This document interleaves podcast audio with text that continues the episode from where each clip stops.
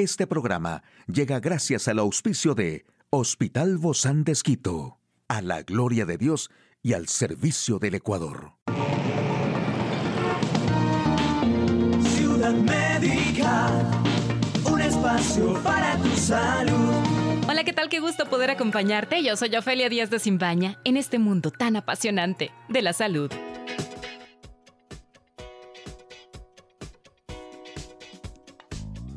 Veces queremos saber qué podemos combinar en alimentos para poder bajar de peso rápidamente y además de hacer combinaciones de alimentos saludables, quiero recalcarte que es fundamental que incluyamos actividad física en nuestra rutina para poder quemar más calorías y bajar de peso con mayor facilidad. Mira esta dieta de copos de avena y arándanos. Esta mezcla es ideal para el desayuno. El cereal no solo es muy completo, sino que superen mucho a otros cereales más populares que además suelen tener gran cantidad de azúcar añadida. Esto se debe a su aporte de proteínas y de grasas saludables. ¿Qué te parece también el pollo con cayena? El pollo es una de las fuentes de proteína magras más habituales en las dietas para adelgazar.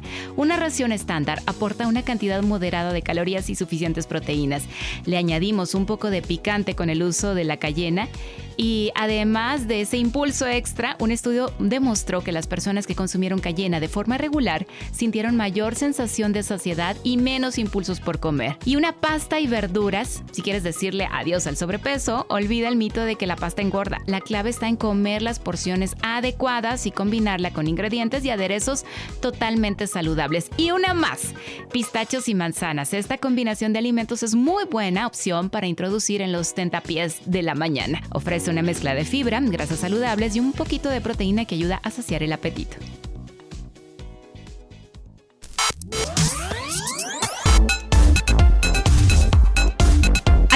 De la información más actual en el campo de la salud. Un nuevo marcador genómico facilita la terapia dirigida para un tipo de cáncer colorectal metastásico. Demuestran que la dieta cetogénica muy baja en calorías podría potenciar el sistema inmune. Aumenta en Estados Unidos las infecciones respiratorias que pueden causar parálisis en los niños.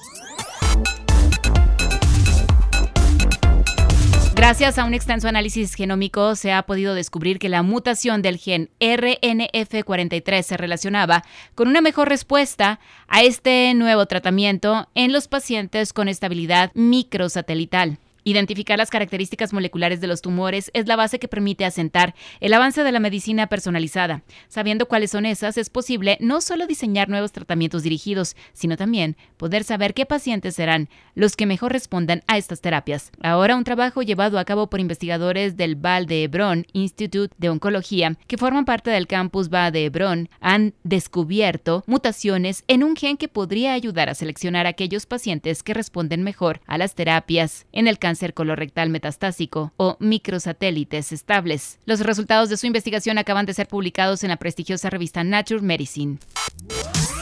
Bueno, mire usted nada más, un estudio español desvela cómo la dieta cetogénica muy baja en calorías actúa como modulador del sistema inmunitario por efecto de los cuerpos cetónicos. Las terapias probadas dirigidas a la pérdida de peso de probada mejoran los biomarcadores de estrés oxidativo e inflamatorio en personas con sobrepeso y obesidad. Y entre estas, la de mayor efecto es la dieta cetogénica muy baja en calorías, ya que obtiene mejor resultados que la dieta hipocalórica convencional o una cirugía bariátrica. Una vez perdido el 80% del excedente de peso, la persona evolucionará en el tratamiento incluyendo los distintos grupos alimentarios hasta llegar a una dieta balanceada que puede mantener a largo plazo. Y mire usted, los médicos en Estados Unidos deben prepararse para un posible aumento de pacientes jóvenes con heterovirus de 68, advirtieron los Centros para el Control y Prevención de Enfermedades CDC, algo que puede estar relacionado con mayores casos de la extraña condición paralizada mielitis flácida aguda. Este verano se registró un aumento en las enfermedades respiratorias agudas y los ingresos a urgencia a causa del rinovirus y enterovirus en niños y adolescentes, según revelan los datos del CDC. Este incremento podría atribuirse más específicamente al anterovirus D68 que en casos inusuales puede provocar la mielitis flácida aguda. Además de las pruebas de MFA, se insta a los proveedores de atención médica a realizar pruebas de poliovirus en personas sospechosas de tener MFA debido a la similitud de los síntomas. Hoy en Médico Directo hablaremos sobre el hígado graso. ¿Quiere saber usted más de este tema? Lo invito a que nos acompañe. Una charla amigable con nuestro invitado. Y me agrada mucho poder recibir al doctor Esteban Estupiñán. Él es médico internista del Hospital Bozán de Esquito. Muchas gracias, doc, por acompañarnos el día de hoy. Bienvenido. Gracias por la invitación. Como siempre, para mí es un honor poder ayudar y contribuir en estos, en estos temas eh, científicos para la comunidad. Gracias, Doc. Un placer. Bueno, Doc, sabemos que el hígado graso es un hígado que obviamente tiene mucha grasa. Y, pero esto depende de qué, Doc? Depende de las cosas que nosotros consumimos. Esto es hereditario. En realidad, ¿qué es el hígado graso? Una muy buena pregunta. El hígado graso es, es una enfermedad multifactorial. Tiene un componente hereditario, un componente genético, como todas las enfermedades, y también un componente ambiental. Me refiero a la parte ambiental, tiene mucho que ver con el consumo tanto de una alimentación que sea rica en carbohidratos, colesterol, triglicéridos, el consumo de alcohol también genera el hígado graso y esta es una enfermedad que suele pasar con el paso de los años y con una, ah, una deficiente calidad nutricional. Y eh, la actividad física también juega un papel importante se ha relacionado mucho el hígado graso con la obesidad y un síndrome que es muy conocido que es el síndrome metabólico. Ahora, Doc, el consumo de alcohol también es una causa frecuente del hígado graso, ¿verdad? El hígado graso tiene una característica que puede ser clasificado como hígado graso por desarrollo de consumo de alcohol e hígado graso por no relacionado al consumo de alcohol. La enfermedad en términos eh, o las iniciales en inglés es NAFLD, que significa el hígado graso o la esteatohepatitis no relacionada al consumo de alcohol. Y se ha determinado que el consumo de alcohol, sobre todo de manera crónica y repetitiva, es decir, si consume diariamente o frecuentemente durante un periodo de cinco años, es un factor determinante del desarrollo de hígado graso. De la misma manera, eh, como les mencioné, el sedentarismo y la mala, mm. Hábitos malos nutricionales es otro factor de riesgo. Entonces, los dos son los primordiales en el desarrollo de un hígado graso. ¿Hay síntomas, Doc, cuando se empieza a manifestar este hígado graso, como a lo mejor algún dolor en el abdomen o quizá cambios físicos en, en la persona? Esta es una pregunta muy interesante y muchos pacientes que llegan a la consulta dicen estoy con dolor en el lado derecho del, del, abdomen, de la parte superior del abdomen, y me dijeron que es por el hígado graso. El hígado graso no suele generar molestias o dolor muy rara vez.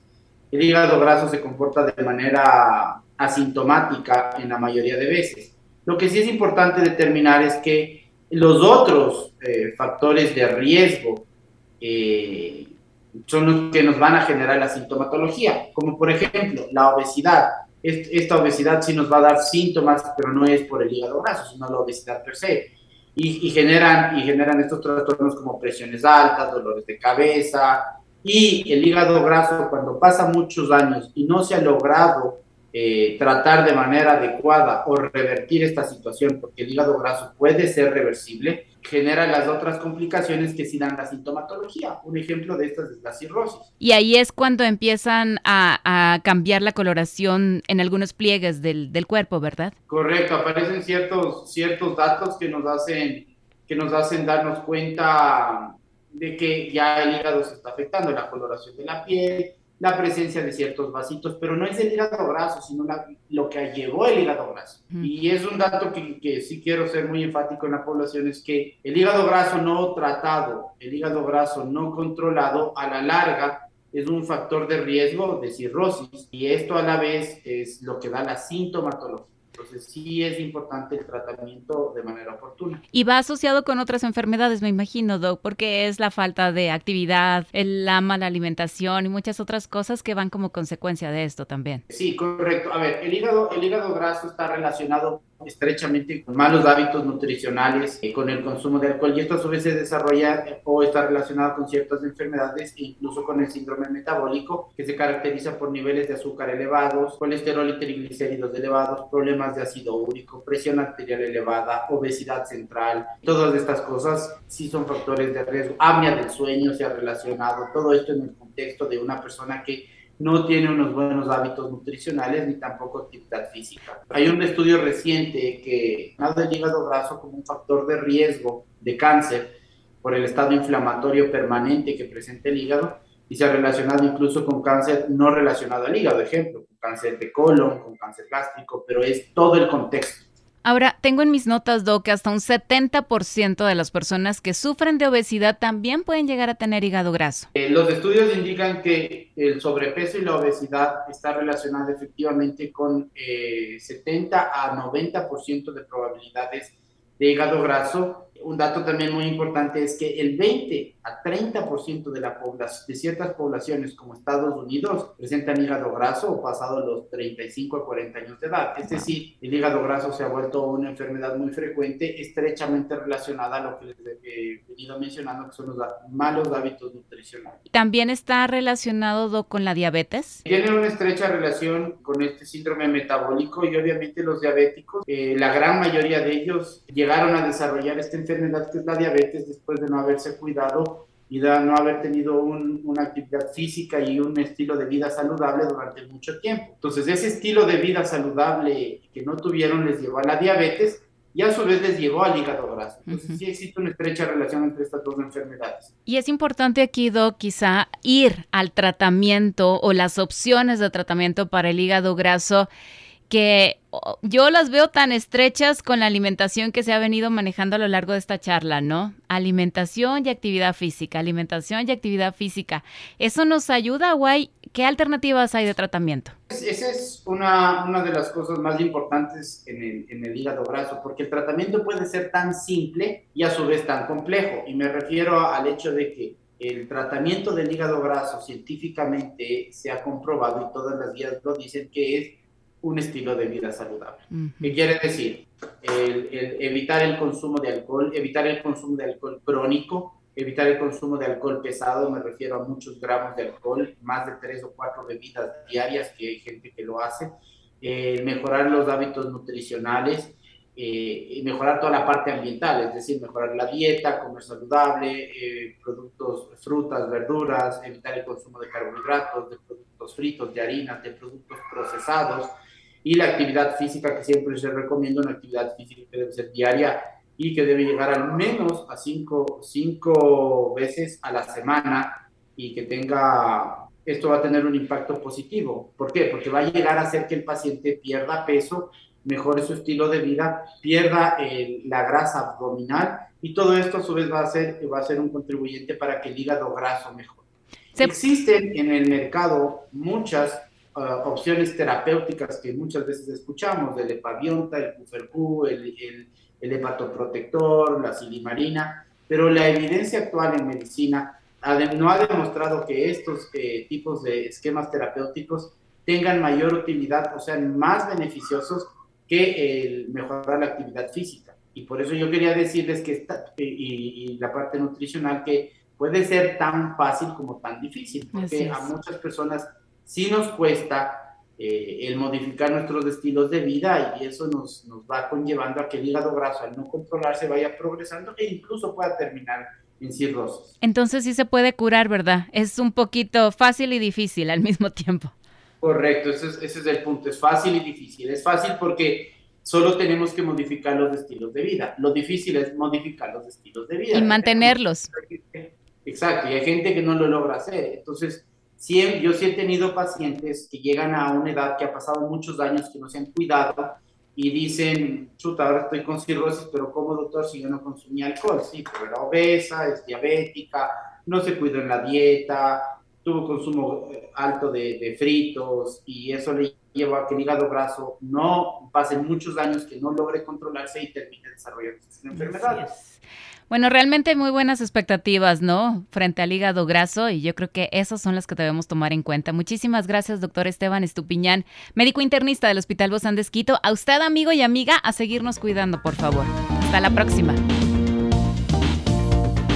Un espacio para tu salud. Puedes escuchar de nuevo este programa en hcjb.org. Este programa llegó a usted gracias al gentil auspicio de Hospital Bozán de a la gloria de Dios y al servicio del Ecuador.